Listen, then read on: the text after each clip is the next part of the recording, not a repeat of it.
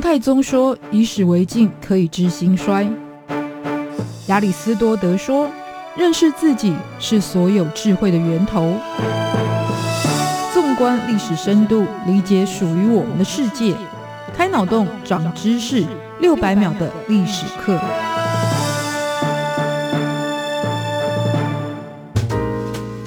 认识过去才能够掌握未来。欢迎您收听这一集六百秒历史课，我是维珍。说到西藏，你会有什么样子的想象？每个人可能捕捉到的都是不同的一个画面跟形象，包含可能知道它位处于一个海拔很高的地方，所以如果去旅行的时候也要注意在含氧量部分的一个相关的问题。那整个西藏其实的确就是地处于四千公尺以上的区域。就在被称为世界屋脊的高原深处，虽然在它的周围是环绕着印度、尼泊尔、不丹、缅甸、新疆，还有青海、四川、云南这一些国家和区域，但因为特殊的地理环境，因此也造就了它遗世而独立的特殊人文特色。但其实真的讲到了西藏，人们会联想到最多的，应该还是来自于深入到生活与文化的藏传佛教。但其实佛教进入到西藏当地，比较确切的时间，应该还是从一千多年前的唐朝文成公主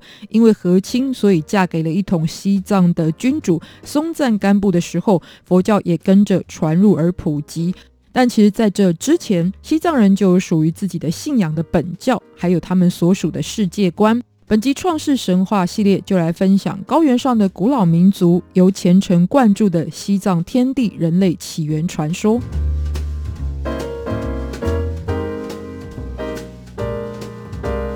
藏族在此地的发展历史非常的悠久，而且在今天也可以看到有不少的史前遗迹跟文物的出土。但远古时代其实有很长一段时间，此地都是属于部落政治的形式，一直到西元七世纪，就是松赞干布建立了吐蕃帝国之后，才整合成为了强大的王朝体制。而且这个强大的帝国还涵盖的范围包含今天的青海、甘肃、四川、新疆、云南、尼泊尔、不丹、中亚以及印度的全部或者是部分地区。那这也就代表了部落形态的时期，各地就会发展出属于自己的多元版本的创世传说。那有关于天地是如何诞生，就有被寄托在一首歌谣当中。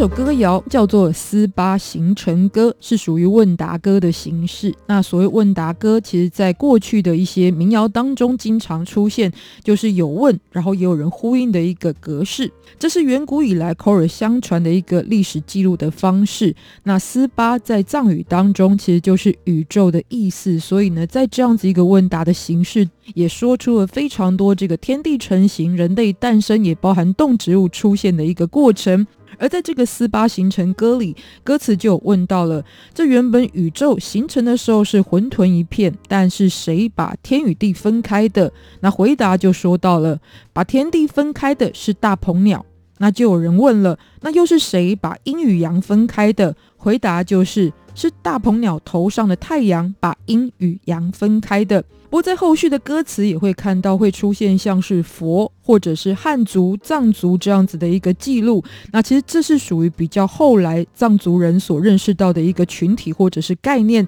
但其实这也是来自于民谣的特性，就是它不像流行歌一样会有固定的歌词，会随着时代而有所增减。所以，虽然这一首歌谣是起源自远古，但是中间慢慢也有很多人根据自己的一个生活经历，把歌词加添到当中。那说到当中的主角就是大鹏鸟，其实它并不是真实存在，而是传说中的神鸟。相关的出处应该是源自于古印度的神话。那大鹏鸟据说呢是以龙作为主食的一种神鸟，它的身体非常的长，它的长度就是牛必须要走了一天的距离。那就是这样一尊巨大的鸟类，因此它能够遨游于天地之间，而且就能够撑开天地，也就不足为奇。那基于对大鹏鸟的尊敬与崇拜，于是，在过去的吐蕃部分地区，也就流传着人类是由大鹏鸟的蛋所化育出来的产物。那这个大鹏鸟本身是由古老时期掌管天跟地还有地府的神灵所孵化出来的产物。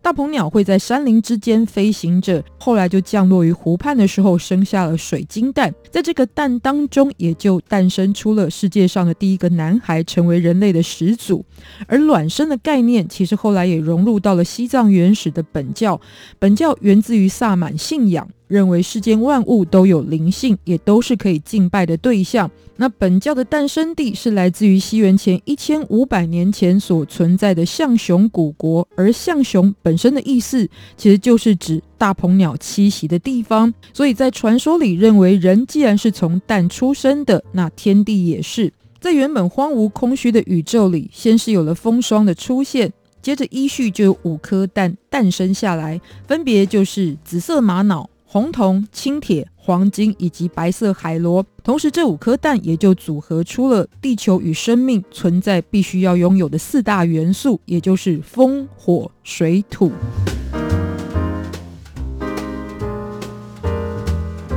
那有了天与地，人类又是怎么出现的？关于人类诞生的传说，在藏族里面最普遍的说法之一，就是人类是魔女跟猴子的后代。但他们是怎么结为配偶的？在传说里的故事就是很久很久以前，有一只在山中修炼的猕猴，虽然他内心是非常想要亲近，但一直就受到了罗刹女的引诱干扰。那罗刹是古代印度传说当中一种是在晚上出没而且会吃人的怪物，男的形态上是非常的奇特而且十分丑陋，但女的却相反是非常的美艳而且深具魅力。可是有着高尚情操的猴子是完全不为所动，于是罗刹女就硬的不行来软的。她哭着对猕猴说：“我并非是故意要打扰你，而是如果我没有办法跟别人成婚的话，自己就会被许配给魔鬼，并且繁衍后代。那这些后代也将会造成这个高原上的极大灾难。”于是猕猴在听到了之后，就出于善心，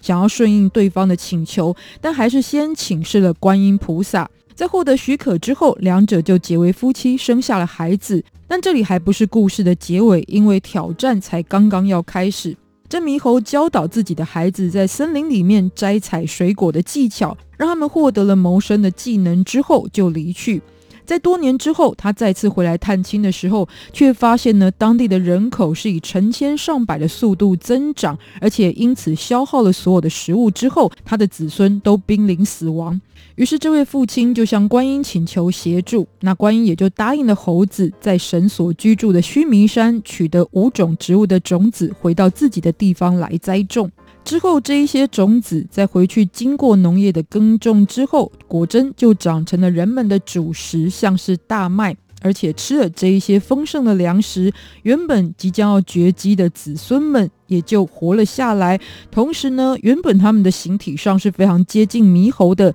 但在吃了这一些来自于神界的食物之后，就开始得到了智慧。他们逐渐会说话，而且毛发也越来越减少，有了人的模样。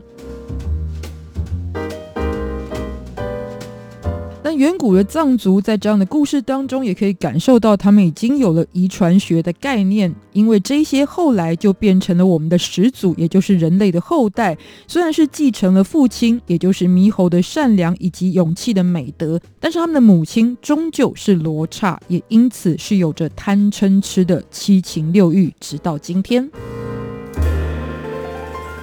但还是那句老话，神话虽然说的是神，但是阐述它的是人，所以在这样子的一个藏族神话当中，可以看到很多实际的层面。就包含了有来自于像古印度的文化影响，以及呢，在过去的生活当中的一个实际粮食缺乏的状况。藏族是生活在高地的群体，那他们必须要与这个困难的环境抗争而生存下来，因此也必须要更深厚的心灵依归。这个部分也都融入在他们的文化体系当中，借此去理解，在这个困难的人世里，每个所见所得存在的意义，即使它是善的或者是恶的。在口耳相传的神话里，除了有来自于周围其他族群文化的信仰体系所影响，但刻画更深刻的是属于藏族人数千年来的苦难与喜悦的记忆，还有敬畏天地、不以人的力量逾越分际、破坏世界，其实非常前卫的宇宙观。六百秒历史课，下次见，拜拜。